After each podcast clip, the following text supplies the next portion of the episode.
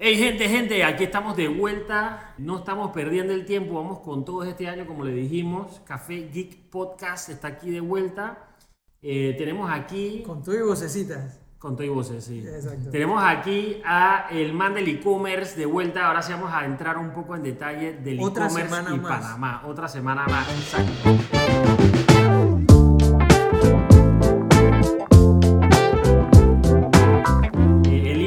Manopla, gracias por estar aquí de vuelta con nosotros. Ya- ya es parte del staff. Ya es parte del staff, yo creo que ya, ya se puso cómodo en la silla. Eh, igual, él tiene muchos temas con el que podemos hablar, así que lo van a estar escuchando por aquí si obviamente quiere venir. Y este, tem- este esta vez vamos a hablar del e-commerce y qué, qué ha pasado en el e-commerce eh, en Panamá.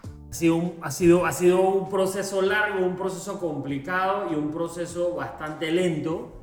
Otras partes del mundo están volando. Pero cuéntanos un poquito cuál es, o sea, cuál es tu, como tu visión del e-commerce en Panamá, dónde estamos eh, y, y hacia dónde vamos, eh, o hacia dónde por lo menos piensas tú que, que vamos en, en Panamá. Primero, gracias de nuevo por tenerme acá y ya estoy, de verdad estoy acomodado. No, Eh, ya, y, y habla fluido, ¿ah? Sí, sí, sí, súper fluido. Ya, ya, ya perdí los nervios. El e-commerce en Panamá definitivamente ha, tomado un, impulso grande los últimos, por lo menos, dos o, dos o tres años. Eh, siento que eh, han habido ciertos factores o, protagonistas que han ayudado a impulsar y hay que decirlo aunque no tenga ningún tipo de, de, de formalidad con ellos ni nada. Por ejemplo, Credit Bank siento que ha tomado la bandera del tema del e-commerce como banco formal. Sí. Eh, los manes a- aparte hicieron como todo este concepto de separarse de la burocracia del banco y abrir la comunidad digital. Eso es clave. Está brutal, eh, de verdad. Yo he visto la evolución porque... Cuña no pagada. Como les conté, y aquí viene otra cuña, como les conté en el episodio pasado. Sí, ya nos va a quebrar este man les, ahora. con- les conté en el episodio pasado que, que yo tuve mi primer encuentro, fracaso con el e-commerce en Sportline América. Credit Corp Bank es del grupo Harari, ¿no? Ajá, de, todo, sí, sí. de todo este grupo. Y en ese entonces, hace ya 6, 7 años, ya eh, Raquel García, que es la, la directora de e-commerce en Credit Corp, ya estaba con el tema del e-commerce. Ah, wow. Sí, y, y ese fue el- mi primer procesador de pago con el que yo trabajé. Entonces, desde ese entonces ya ellos están empujando y nunca se cansaron. O sea, mira, están rin- rindiendo frutos ahora. Entonces, eso por un lado, como que tener un banco local Fuerte. metiéndose fuerte. Eso es importante. Eh, lo otro, la, definitivamente la globalización y lo fácil que es hoy en día tener acceso a plataformas eh, internacionales que te Claro. permiten como que montarte más rápido. Eh, Hay, hay un tema, hay un tema importante que yo creo que ha influido también mucho y es que en Panamá el, el correo postal o el correo del Estado es inservible Sí. o inexistente, mejor dicho. Eh, el hecho de todas estas plataformas o todos estos emprendimientos startups que han salido de logística, Creo que ha, creo que ha aportado mucho porque, porque creo que ese del e-commerce en Panamá que hay tráfico. O sea, tú estás comprando online para evitar el tráfico, sin embargo el tipo que te lo va a repartir está en tráfico, o sea, que da la misma vaina. O sea, tal vez tú no estás en el tráfico, pero, pero, pero, pero el tráfico no se fue para ningún lado, sigue ahí. pues. Y, y eso creo que es un factor que ha agregado también del, del, del- del- o sea, para, para mejorar la velocidad con que se está desarrollando ese Panamá. Total. Y digo, aquí le voy a dar un dato si está escuchando el director de los correos nacionales. eh, ponte las pilas. ponte las pilas.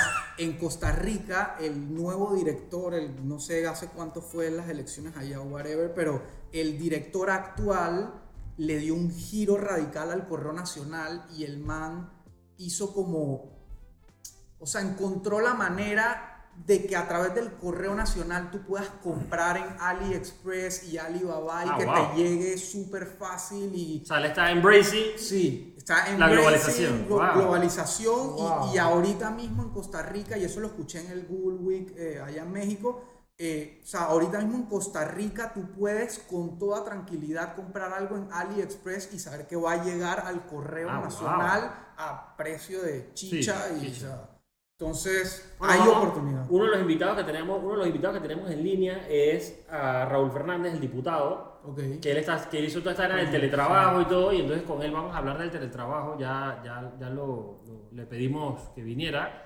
Eh, Bueno, el y pues es un tema Correo- que también, ¿no? El No, pues es un tema que Correo le tocamos podemos a él. para que ofrecerle una consultoría no También. gratis. Necesitamos sobrevivir aquí en un café. Pero es verdad, man, yo me acuerdo, yo me acuerdo de pelado que yo iba al correo, o sea, correo que quedaba ahí en Val Harbor, en Paitilla, y tú abrías y estaba el vaina, el man Es poniendo más, los- yo no conozco gente que tenga código Ya, postal ahorita. Yo mismo. me acuerdo del mío porque, porque me acuerdo de peladito que yo iba a todos los, o sea, cada una semana a buscar el correo y mi Más papá cada vez que me el tengo que- número, pues, pero Cada vez que me tengo que registrar en algo, tengo que poner 0000. Igual yo acá, 5 ceros. sí. 50 Pero, ya. pero ese, ese es un muy buen dato que nos puede ayudar como país, tú sabes, también a desarrollar un poco más esto y de que te, te mande las cosas por, por el apartado postal y that's it, o sea, Total. y, y nos ahorramos un gran problema. Aunque las plataformas nos han ayudado, sigue siendo un costo operativo gigantesco el tema del delivery. Sí. El delivery es un costo brutal. eh, que, que yo creo que a medida que vaya mejorando eso también puede, puede mejorar el same day delivery, por ejemplo, eh, eh, para, para mejorar la experiencia aquí también. Sí, ahí, ahí te, iba, te iba a dar otro dato clave sobre el tema de la evolución del e-commerce en Panamá, que si estamos listos, que si no, que cuándo, porque increíblemente al día de hoy todavía he escuchado grandes empresas decir que no se han montado en e-commerce porque en Panamá el e-commerce no sirve y la gente no le gusta eso y tal. La transacción número uno de tarjeta de crédito que reportan los bancos hoy en Panamá se llama Amazon. Sí, sí, sí, sí. señores. Así que, Ese- bueno. o sea, al- alguien tiene la información errada porque si tu mismo cliente se está gastando toda su plata en Amazon, entonces tú te estás dejando llevar un pedazo del pastel. Y por ahí Claro. peleándole a No, y AliExpress y, a el, Alibaba. el problema, el, problema, el problema, y lo hablamos en un momento cuando estábamos haciendo el- el e-commerce donde yo trabajaba, era que el modelo de negocio está anticuado. O sea, yo todavía llego y quiero poner mis margenzotes y quiero, ¿sabes? Ese tema tiene que evolucionar, man. O sea, ya, ya en Panamá, por ejemplo, está el pídelo por aquí si no te iguala el precio. O sea, ya está empezando esa evolución que en Estados Unidos lleva años, años. O sea, match payment, tú, tú vas a pagar 50 centavos más, yo te igualo el precio o te lo vendo 2 centavos más barato, lo que sea. Que esa fue la estrategia de un Best Buy, por ejemplo, para no quedarse fuera el pastel, porque todo se le fue a Amazon y los manes y que bro, tenemos que hacer algo. Ey, yo te igualo el precio, papá. Lo que sea, yo te lo igualo. On- Tam- Online, lo que sea. pues. También pasa algo de que yo en Amazon consigo cosas que también están acá, pero a precios absurdamente baratos. Claro. Sí. Entonces, Y al yo final co- eso es competencia. Un cliente podría sopesar de que, hey, me aumentaste un 5, 10%, pero cuando vienes a ver y te aumentaron un 50%, un O más. 40% o más, yo prefiero irme a Amazon a comprar un aparato electrónico que ir a Panafoto, por ejemplo, porque Sí. me están aumentando demasiado el precio.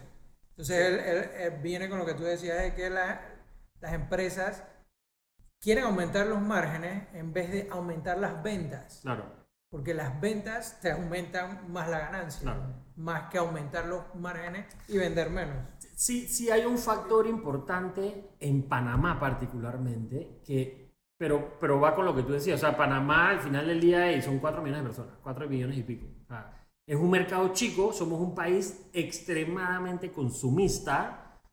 Sin embargo, pensamos de que no, es que en Panamá el e-commerce no sirve porque somos poquitas. Pero, pero, pero es lo que tú dices. En Amazon, o sea, usted no tiene idea la cantidad de mercancía que está entrando de Amazon a Panamá.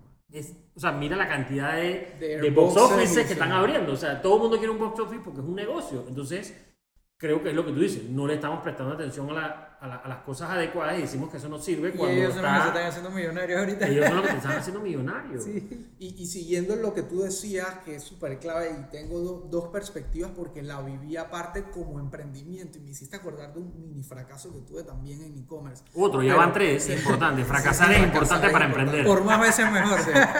Eh, por un lado, como, como consumidor, es disque, y te voy a poner un ejemplo de Duit, disque, ah, este drill Black and Decker en Duit vale 50 palos. Y te metes a Amazon y que, ah, el drill está en 40, chuchi, 10 palos menos. Pero la traída de ese drill que pesa un huevo y vaina y que te vas a demorar 10 días esperando que llegue, Claro. man, si, si tú le metes el... Y, y bueno, y ahí vio Duit justamente su oportunidad hicieron una buena experiencia de compra con entrega en 24 horas o menos y ya automáticamente matas esa objeción Claro. de... Pero por el, otro tiempo lado- mata eso. Sí.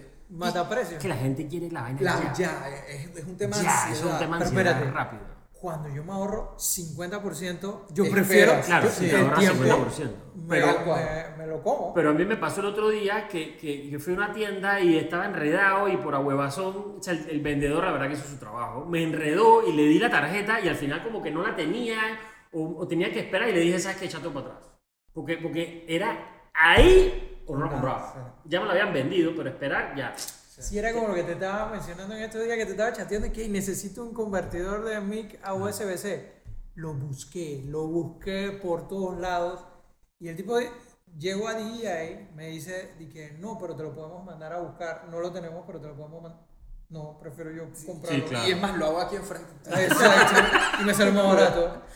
Eh, sí, y, y- y lo que te iba a decir de, de la perspectiva del lado de comercio, con un amigo, muy buen amigo de mis mejores amigos que trabaja en zona libre para una gente que importa joyas y relojes y vaina. Le- un día le digo yo, y que man, e-commerce, vaina, y tú estás allá en la meca la de la meca. mercancía. Dije, ¿por qué no ponemos, abramos una relojería online, nos ahorramos todos los costos de local, no sé qué, y tú aparte tienes precio de distribuidor de zona Claro. Ey, el negocio pintaba hermoso. O sea, era que este man tiene unos márgenes de 40%, vaina, ta, ta, ta, ta, ta. Ey, montamos el site como con 300 referencias de relojes de todas las marcas, Invicta, Fossil, Diesel, de toda vaina. Y cuando ya estamos a punto de lanzar, se me da por buscar uno de esos relojes que teníamos ahí en Amazon. Man, estaba más barato que el costo del distribuidor. Yo dije, man, o sea, es imposible. Es imposible O competir sea, con hay, hay productos con los que literalmente es imposible. Es imposible. No, pero ahí yo pienso que hay una oportunidad. Hay que, hay que darle la vuelta a eso. Quizás crear una experiencia mucho mejor para el usuario acá adentro. No sé. Algo se debe el- el- inventar. O sea, el, el, ¿cómo se llama? El setback que nosotros tenemos es volumen, man. O sea, eh, tú puedes pedir 4 millones de relojes, lo- en Estados Unidos piden 4 millones de relojes en una ciudad. ¿Me explico? O sea, y si tú eres una compañía que tiene relojes, tú compras 20 millones de relojes mensuales. O sea, e- e- el, volumen te da un precio increíble. Claro. Entonces, eso es, un, eso es un gran reto para que, para que en Panamá funcione el e-commerce, de que ya se ha hecho tan fácil pedir algo de afuera, que el reto aquí es tema de competir en precio. Porque ya la logística creo que ha avanzado y creo que lo tenemos. Creo que la experiencia del usuario también es importante. Pero es como que tú dices, o sea, yo prefiero esperar 5 días y me voy a ahorrar 100 dólares. Pero ¿qué pasa si yo hago por lo menos ese reloj que está en Amazon, ponte 10 dólares, acá lo tenía el chico de Zona Libre en 50. Yo lo compro en Amazon, los tengo en stock y los vendo en 20. Ya, ya esa empresa Prueba. se encargó de Prueba. comprar el millón de relojes Bueno. y bajó el, Pero es que olvídate, olvídate de Amazon. O sea, lo estoy diciendo como para tirar ideas y, y que se vea de que hay forma, hay hoy que en, inventarla. día, hoy en día la oportunidad está, y mira, mira lo que está haciendo la gente hoy. La gente entra a Amazon, o sea, esto en Estados Unidos porque Amazon tiene los warehouses, bueno, donde hayan warehouses de Amazon. Yo entro a Amazon, me voy a los, a los 100 productos más vendidos de Amazon. Veo cuánto cuestan, me voy a Alibaba, ¿ok? Los compro en Alibaba, que me cuestan una fracción del precio, los pido, me llegan a Estados Unidos, entro a Amazon como vendedor de ese producto y me empiezo a vender productos. Yo los compré a 10 dólares, Amazon los vende a 50 Es una estrategia. y es una, es Una estrategia. estrategia, encontrar un, loophole in the matrix. Eso es lo que yo lo veo. Claro, claro. Porque al final del día es man, o sea, tú estás que buscar ya, no eres, ya no eres comprador, eres suplidor del monstruo de Amazon. Bueno, O sea, hay oportunidad.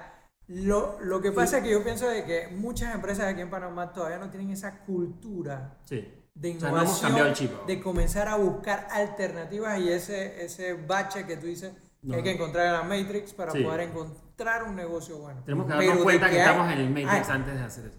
Así que no podemos decir de que Sí, no podemos competir y contra. Amazon. Viene una nueva, viene una nueva, estoy emocionado. ¿Oíste? sí, Voy a ver la trilogía.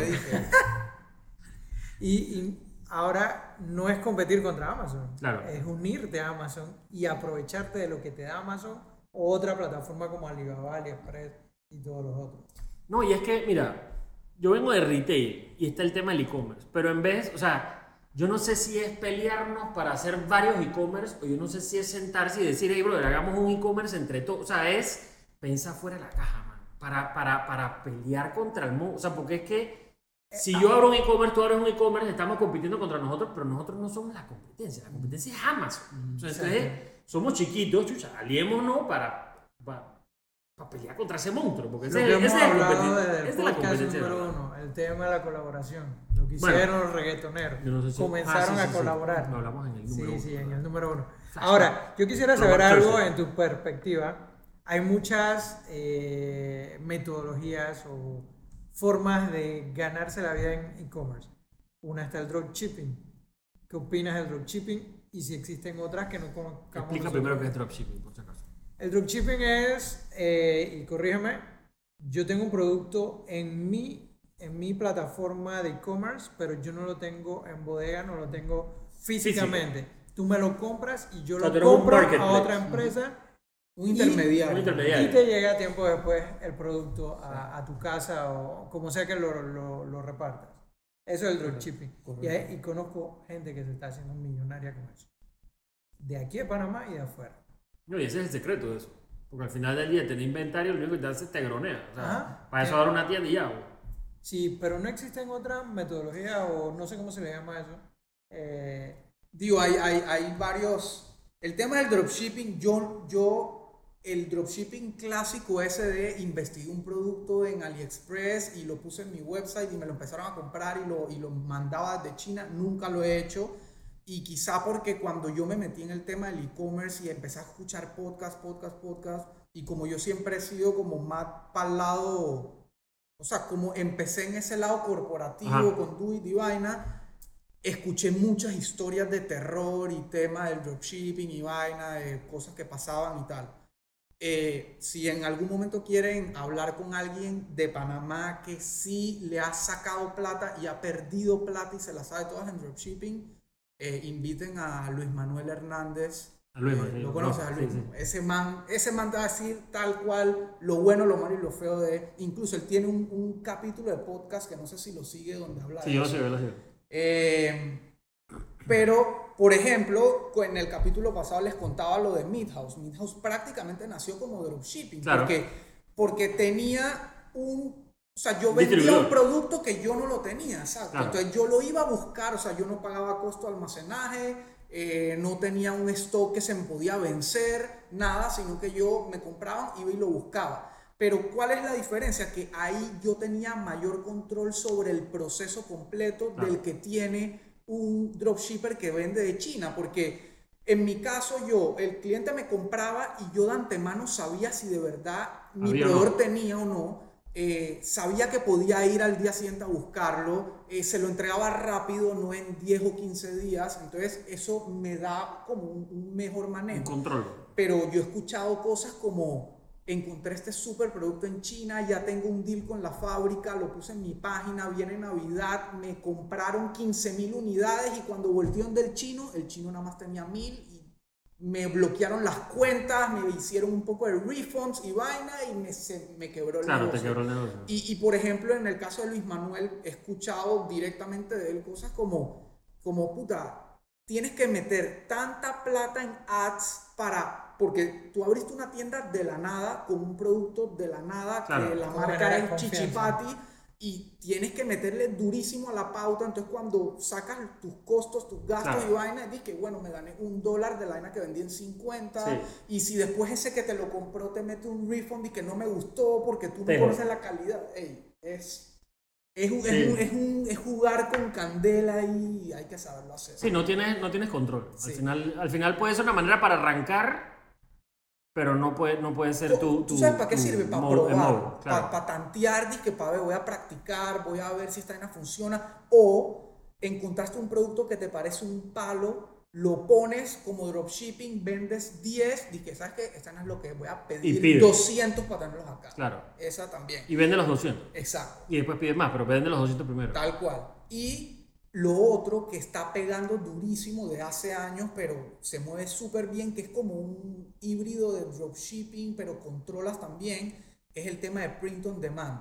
que es, eh, tengo una tienda en la que yo creo los productos, pero esos productos son, digamos, t-shirts Claro. con un logo de Café Geek. Y cuando alguien me lo compra, eso le llega a la fábrica que me lo imprime tal y se lo manda a la persona. Claro. Y esas sí son empresas ultra No confiables. que se llamaba así, pero lo había visto. Hay Print on demand, No, yo, yo se- encontré una que se sí. llama a- Aki- Akili, que te hacen sweatshirts.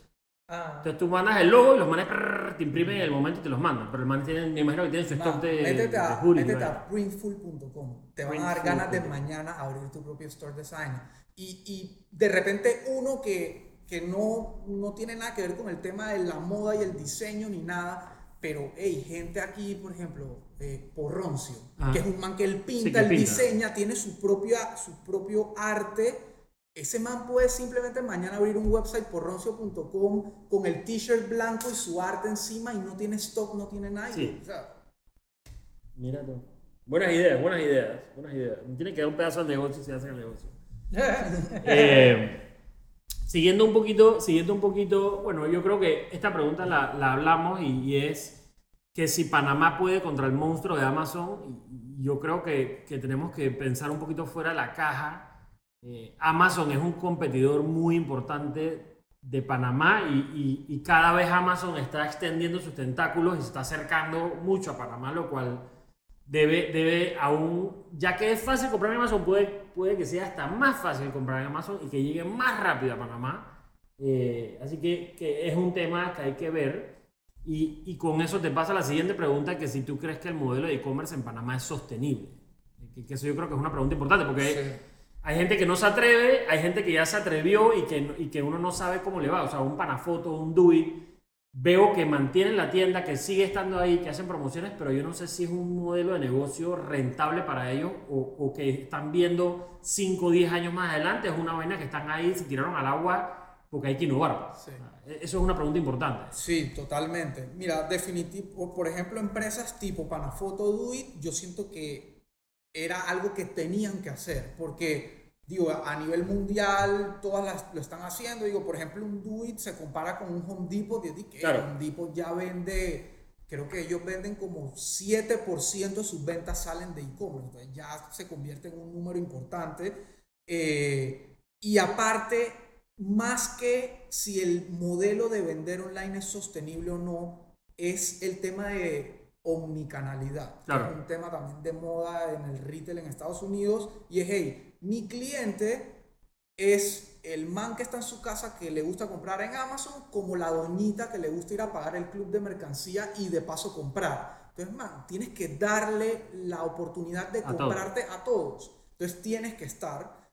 El negocio sí es sostenible, me consta. eh, eh, o sea, si tú lo manejas de tal manera donde al e-commerce no le imprimes los gastos que tiene un local físico, automáticamente te tiene que dar más margen. Claro. Por más que vendas menos, te da más margen y le ofreces esa oportunidad a tu cliente. Entonces, yo creo que... Y, y tal vez, y, y lo más importante que nosotros vimos, por ejemplo, es que donde, donde yo hice el, el- donde estuve parte del equipo de e-commerce, las tiendas son en Panamá. O sea, las tiendas de Félix son en Panamá. Y, y nosotros lo vimos como que, "Ey, man, nosotros podemos llegar a todo el país con una página web. O sea, que es, es agarrar tu, tu espacio de tienda y, y- y infinitarlo. pues, O sea, ponerlo al infinito porque le puedes llegar a cualquiera. El tema es cómo llega la logística, obviamente, hasta allá y todo el tema. Que Eso a preguntar. eso es un problema, pero es, o sea, es una cartera de clientes, o sea, eso literalmente te va a ayudar al crecimiento porque es una cartera de clientes que yo no tenía. Porque abrir una tienda en Chitré, una en David, una en Santiago, una, una, una, una, llega un momento donde es incontrolable. O sea, Ahora- no, no tienes recursos para Un hacerlo. tema que no hemos hablado es los métodos de pago y la desbancarización, creo que así se llama, de un porcentaje muy importante de todo el país. ¿Cómo manejas eso? Ese, ese probablemente de todos los retos, ese sea el más difícil, porque logística, que, que lo mencionamos pero no, no lo hablamos puntualmente, logística primero, el problema más grave de Panamá, las direcciones, pero hoy en día tienes Waze, Google Maps, Sí, sí, sí, vaina, eso- o sea, ya eso- te lo resolvieron, ya, o sea, puta, Dirección, el que Panamá... en que el palo de mango, doblando a la derecha, en donde estaba, donde estaba la iglesia, porque ya no cual. estaba, pero donde estaba la iglesia, ay, ya la ahí. Ahora pones edificio eh, Tal y pim, tal, pam. y ahí está y el motorizado va a llegar ahí. Entonces, esa parte está resuelta y la otra parte que es la última milla que tú lo dijiste, o sea, eso le abrió las puertas a todos estos emprendimientos de Claro. ASAP, vaina, no sé qué. Y ASAP para mí es mi aliado más clave en Midhouse porque él, él, por medio de ASAP es que yo puedo entregar en 15 minutos send day delivery Claro. y me cuesta, o sea, yo ni siquiera le gano, o sea, en a 4.99 y le llega a mi cliente tanto el de Bellavista como al de Las Cumbres. O sea, Ok. entonces, el, logística no es un problema ya. O sea, Sí, tienes que, a menos que check. venda grúas, es otra, pero, pero, pero, pero hay forma de resolverlo y, y ASAP hoy en día es moto y algo de Sí, carros. tenemos un par de carros. Pero tienes un entrego, por ejemplo, que ellos tienen la visión más de logística pura y dura con camiones y paneles y vaina, entonces hay opciones. Eh, y entonces viene el tema de los métodos de pago y la bancarización. En Panamá, yo, yo manejaba una cifra de que hay 200 mil tarjetas de crédito, de las cuales tú, ¿cuántas tú tienes? Perdón, te vuelvo la garganta. Cuatro. Mentira, tres. Bueno, ahí está. Tienes una persona con tres tarjetas, o sea que sigue siendo el mismo usuario. O sea que empieza a sacar matemática simple. Eh, después hice, en septiembre del año pasado creo que fue, hice un masterclass con, donde fueron 25 personas y dentro de esas 25 personas fueron dos o tres de Banco General a Ajá. escucharme hablar paja de e-commerce. Y una de las que estaba de Banco General me corrigió y me dijo, no, no son 200 mil, hay un poco más. No me quiso decir la cifra, no, hay un poco más. Igual, sigue siendo un reto porque por más que tú vayas agregando otros métodos de pago alternativo, la realidad, y te lo digo con datos, es 95 al 98% de la gente que compra online usa tarjeta de crédito. Sí. Entonces estás hablando de una masa que no superará los 150 mil personas a las que les puedes vender. Entonces, tienes ese reto por ese lado. Eh, hoy en día, Banco General, de nuevo le hago la mención, está haciendo el giro a todos estos millennials, centennials que abren su cuenta de banco por primera vez, en vez de darle una clave, le dan una visa débito. Claro. Entonces, ya ahí empiezas a romper el paradigma De este man no tiene crédito, pero puede comprar como si tuviera crédito. Y ahí entra un personaje que para mí ha sido medio oscuro durante todo este tiempo, que es Telered con tarjeta clave. Que puta, los manes no evolucionaron. Y ahora yo sé que hay un nuevo CEO tratando de mejorar. Y les va a costar. y les va a costar. Y, pero man, todo el mundo tiene tarjeta clave. Eh, entonces, el día que ellos se puedan meter ahí, creo que va a haber un cambio radicalísimo en Panamá. Y hoy en día está, por ejemplo, Banco General innovando con cosas como Yapi, que hoy es solo personal, pero digo, No, ya lo están haciendo. Ya, está la Ya vaina de viene empresa. la Sí, vaina. nos lo, dio cuando, cuando vinieron aquí la yo, ap- yo apliqué como. Midhouse al plan piloto, pero no, todavía no me aprobaron la vaina, no se están haciendo sus pruebas. Pero man, para darte un ejemplo, Yapi como método de pago, eh, en Duit y en Midhouse teníamos tarjeta de crédito, AC- ACH, o sea, transferencia, Sí, sí. manual, lo normal. Ponle tú que ACH el 2% de la gente pagaba ACH. Cuando pusimos Yapi, Yapi se subió como a 10% de las transacciones, la gente las hacía por Yapi. Claro. O sea que sí hay un Sí, sí. hambre de comprar online a pesar de que no tienes tarjeta de crédito. Sí. Entonces, esos No, y te, factores... y te da una diferente propuesta a, a- a si, a si no tienes el e-commerce formal, pero estás vendiendo cosas por, por redes y vaina. Sí. Y a mí me pasó, yo, yo, yo tenía muchos chechers de tecnología y los he ido vendiendo, o los compro, o los uso un rato y después los vendo. Eh, y, y lo que me pasó es que yo vendía por Encuentra 24, ahora me migré a, a Facebook eh, Marketplace. Y antes era, ¿sabes? La vaina incómoda de chuleta. Yo me voy a encontrar con un man que no tengo la menor idea quién es. En un lugar público, yo llevo un producto que vale plata y el tipo me va a entregar cash. O sea, ¿cómo, cómo yo tengo la garantía que no me van a meter un guabanazo afuera y me van a quitar el producto y el cash? Entonces ahora está bien, yo tengo el producto todavía, pero no te lo he dado. Yapi, pa, pa, me llega la plata, coge tu vaina, no hay cash, no hay nada, no me pueden quitar nada. Vaya, me voy.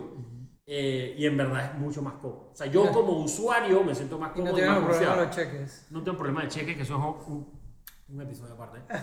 Eh, pero, pero, pero la verdad es que creo, digo, y, y por lo que nos has comentado, esto es un modelo que es sostenible en Panamá, tenemos que dar la vuelta, tenemos que, creo que hay muchos temas y muchos eh, paradigmas que hay que romper en Panamá particularmente, el tema de, de- de la confianza, yo creo que el tema de la confianza de poner mi tarjeta de crédito en un website, todavía hay algo ahí, los métodos de pago nuevos están ayudando, el tema de la bancarización yo creo que es súper importante y, y sí, cuando nosotros estábamos buscando, Credit Corp salió a relucir así, de que este es el que es, eh, hay otros bancos que están apenas empezando, pero le falta mucho el, el que si el API, que conectarse, que ser proveedor, no sé qué cuento. Sí, no hemos hablado de las plataformas. Y ahí los bancos tienen que evolucionar también para, para montarse en el, en el patín, porque esto viene porque viene y, y- y si es sostenible o no, pues nosotros tenemos nuestras opiniones, pero no podemos decir si, si va a ser sostenible, pero, pero es sostenible si todo el mundo pitch in. Si haces un buen Es trabajo importante. con una buena experiencia de usuario, es sostenible. Em, Y bueno, las plataformas, hablemos de las plataformas. las plataformas, pues eso, eso es importante. de métodos de pago. Y, las plataformas del mismo e-commerce, que obviamente pues tú, Ah. tú hayas hablado de Shopify, eh, Y- tú eres master, no sé qué vaina en Shopify, no sé cómo se llama lo que tú Sí. eres en Shopify. Soy partner certificado de Shopify, o sea, Ok. tomé, estudié, hice un examen, vaina y bueno, Examen y todo, Sí, el SAT de Shopify. algo así.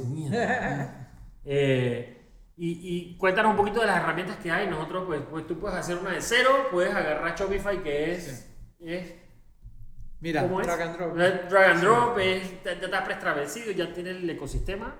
La clave del éxito en el tema de las plataformas que tienen que entender los emprendedores y los comerciantes o whatever es cuál es tu negocio. Ujú. Tu negocio es vender, no. Mantener tecnología, ni desarrollo, ni nada. Y ese es un paradigma que, que a la gente le cuesta y lastimosamente esa es la razón por la cual muchas empresas hacen el intento y terminan fracasando porque una agencia de desarrollo les vendió Claro. la idea de que no, que esta plataforma es mejor y cuando vienes a ver eres esclavo de esa agencia y de esa plataforma y no tienes ni idea cómo funciona. Entonces, Nos pasó. Entonces sí. Para Es eso, horrible. ne- para eso necesitamos una consultoría, Nos así que puedes horrible. llamarnos. es horrible y es horrible la dependencia. Sí. Y tírale, tírale plata a un barril sin fondo. ahí. Entonces yo siento que, digo, yo siempre voy a abogar por Shopify. Claro. Sé que hay plataformas muy robustas y muy buenas como Magento, Vitex, eh, ah, WordPress. eh, WordPress que puedes hacer con WooCommerce. Y, y yo siempre le digo a la gente, bueno, si no existiera Shopify lo haría con WooCommerce porque lo probé y es gratis y digo, también tiene ciertas facilidades, pero no dejas de tener que tener un hosting, seguridad, actualizaciones, parches, no sé qué. Man, si tú eres un vendedor de Instagram, ¿en qué momento vas a hacer todo? O sea, te agobias Sí. y te terminas frustrando. Entonces ahí fue donde yo siento que encontró Shopify su oportunidad y su mercado y lo hizo bien y lo sigue haciendo bien y no por casualidad en la bolsa están volando versus un montón de, de otros startups y vaina. Eh, Shopify te da todo eso ya, o sea, por más de que tú no sepas de tecnología y sigas necesitando de alguien que te ayude a hacer lo que tú no sabes hacer y Claro. lo que no tienes por qué gastar tu tiempo haciendo, que es donde yo entro con mi papel de agencia también, eh, tú al final quedas con un producto que si mañana no quieres trabajar conmigo, puedes trabajar con 100 mil otras personas que pueden saber de Shopify o aprender tú con un curso y vaina y mantener tu vaina. Pero Shopify te quita del medio todo el tema de servidores, desarrollo, eh, seguridad, que si me hackean, que no sé qué. O sea, Claro. Te olvidas totalmente de eso y por eso siento que esa es la plataforma hoy en día. Incluso te facilita mejor la integración de los métodos de pago. Que eso También, es muy importante. También, y ahí hay un catch para hacer el salto al método de pago. Shopify, como para mantenerse como esa, esa plataforma estable a la que no le pasa nada y nunca se cae, digo, se caerá un punto 5% de la Y ni te das veces cuenta. y ni te das cuenta. Por eso es algo que todas las páginas Claro, una, Ninguna es una 100%. de las, una de las cosas en las que ellos se enfocaron es que yo lo comparo como con Apple. Es decir, Ujú. que yo voy a ser el man más picky para decidir quién puede ser parte de mi ecosistema. Entonces, los apps de Shopify súper validados, certificados y tal, al igual que los métodos de pago. Esos manes dijeron, hey, estos son los métodos de pago que yo acepto y punto. Y ahora que ellos se convirtieron en método de pago también, que lastimosamente en Panamá no hay todavía, no sé si haya, eh, toca, dep- depende de los que hay en Panamá. Claro. Entonces ahí es donde entra Credit Corp Bank con una patada voladora al salón y se ríe de todos los demás. Credit Corp Bank no solo empezó primero, sino que ellos tuvieron la visión, no sé si fue casualidad o qué, de decir, ¿sabes qué? Yo soy un banco, mi negocio es plata, inversiones, cuentas, whatever, no me voy a dedicar a desarrollar nada. Y los manes tocaron la puerta de varios procesadores reconocidos mundialmente, uno de esos Authorize.net, hicieron un deal, no ganarán lo mismo que si ellos fueran la plataforma, pero se quitaron un dolor de cabeza Claro. encima. Y hoy en día en Panamá, la única forma de poder procesar pagos nativamente en- dentro de Shopify es con Credit Con Bank, gracias a esa alianza que hicieron. Wow. Entonces tienes a un banco general que definitivamente es el banco más brutal de Panamá en muchos aspectos, que está a punto de lanzar todo su tema de e-commerce, pero digo, yo, ellos me invitaron a una Pero tienen reunión. ese gap de que ellos son los que están Me invitaron a todo. una reunión en su centro de operaciones nuevo allá en Tocumen. En la pecera. brutal. Una brutal. eh, En la pecera. increíble. Yo dije, wow, aplauso de pie vaina. Y nos sentamos en una mesa con la gente que está viendo e-commerce. Y cuando llegamos al punto del procesador de pago, yo dije, pero ustedes saben que en Shopify no van a poder trabajar así. Silencio en la sala, se miraron las caras. Entonces, ahora tienen un reto gigante Claro. que o sea, si ellos lograran, por ejemplo, hacer una alianza con Shopify directo, Shopify Payments, Brutal. otra historia diferente. Pero Pero es un reto. es un reto gigante porque aparte el- la realidad es que el mercado panameño en términos de transaccionabilidad online todavía no Es es atractivo. Entonces, yo por el- ejemplo me, Eso, eso es un gran problema. Yo tengo muy buena relación con la gente de Paguelo Fácil, que también tuvieron la visión Sí. de meterse con Shopify al inicio. Ahorita prácticamente nadie puede entrar y ellos entraron en ese entonces. Ellos tienen la particularidad de que tú puedes contratarlos para usar Shopify, pero cuando vas a pagar sales de Shopify y entonces ya ahí pierdes Sí, ahí confianza y vaina. Entonces, bueno, Eso no se ve bien. no se ve bien, pero digo, al menos tuvieron como que esa visión y ellos en una conversación yo les dije que, man, pero pa, ¿cómo pueden hacer para entrar nativo a Shopify? No puede ser que tengan que salir y vaina. Y me dije que, man, Shopify te exige un millón de dólares mensual de transacciones para que tú puedas estar. Eh, Puta, en Panamá. Bueno, bueno, O sea, tienes que recoger a todo el mundo para ver si llegas a un millón mensual. O sea, Sí. No va a pasar por y en ahora. Panamá no vas a recoger uno. No va a pasar por ahora. Qué locura. Qué Bueno. locura. Eh, pero bueno, Buenas oportunidades para, hay oportunidades para atacar. y creo, y creo, que, y creo que hay problemáticas que, que todavía le ponen como una zancadilla al e-commerce en Panamá. Eh, el tema de la logística, aunque está mejor, pues puede ser muchísimo mejor. El tema de los métodos de pago es un problema. Hay opciones, pero, pero necesitamos o sea, invertir tiempo ahí. Y el tema del precio, que yo creo que al final es, es uno de los, mejor, de los peores handicaps de que, de que uno tiene la facilidad de estar en la tienda y hasta puta, en Amazon puedes hasta escanear el código de barra del mismo producto y te va a decir el precio allá. Y el hecho de que la oportunidad de traerlo afuera es bastante fácil. Entonces, hay retos importantes. Sí, sí, pues de todo lo que hemos hablado, yo creo que tiene un futuro en Panamá. Creo que hacia allá tenemos que ir. Hay que invertirle plata, definitivamente hay que invertir plata, pero tiene que ser un pool de todo. O sea, no puede ser un pool de que yo quiero hacer e-commerce porque a mí me da la gana. No, tiene que ser un pool de los bancos, tiene que ser un pool del gobierno, tiene que ser un pool de, de la infraestructura logística eh, y, y- y gente que quiera montarse y probar. O sea, al final yo creo que en este momento hay buco gente probando, buco gente ahí. Eh, hay obviamente gente de que en Instagram y que los llevan de, de casa en casa ellos mismos. eh, y- y yo creo que es un reto, pero, pero hay una gran oportunidad y yo creo que en los próximos 2-3 años vamos a ver eh, cambios importantes. Eh, pero, pero sí, eh, hablamos de, de, de Simplify, que es tu compañía de, de consultoría de e-commerce. Si quieres, habla un poquito de eso, denos tus redes. Tío, en, en O- esencia o- por, por práctica- prácticamente por accidente, porque no era como un plan que yo tenía 100% trazado. Eh, mi experiencia en e-commerce con Midhouse, con Dewey, me dieron como cierta relevancia y mucha gente se me empezó a acercar a pedirme ayuda, eh, cuéntame cómo es, cómo se hace tal. Y, y a ofrecerme obviamente pagarme por mi conocimiento y por mi ayuda. Entonces, bueno, creo que una cosa lleva a la otra y, y decidí montar esta, por decirlo así, agencia boutique, porque no tengo y que las oficinas en tal torre y vainas, sino voy, voy y, a... y es un one man shop. Sí, de- decidí, exactamente, decidí ir creciendo orgánicamente como me ha pasado con. Midhouse también y hasta ahora me ha ido muy bien, no me quejo. Sí llegué a un punto y creo que en el capítulo pasado tú mencionaste algo de, de cuando llegas a ese, ese momento en que dices que bueno, tengo que crecer de alguna manera y ya no puedo solo. Entonces digo, en el camino me he encontrado con gente muy crack que yo he podido de alguna manera o entrenar o trabajar en conjunto con a quienes hoy estoy involucrando en mi proyecto de forma como- Fichar. ajá, como tipo freelancing y ese creo que ha sido el modelo que me ha servido ahora para, para empezar a poder delegar ciertas cosas Claro. y dedicarme yo a asesorar y vender, que es como que lo que más estoy haciendo ahorita mismo. Eh, dejas tu contacto si quieres, no sé si estás en Instagram o tienes algo en Instagram o, o Sí, una digo, página web. En Instagram a nivel personal, Emanopla y la agencia Simplify E-Commerce, todo pegado.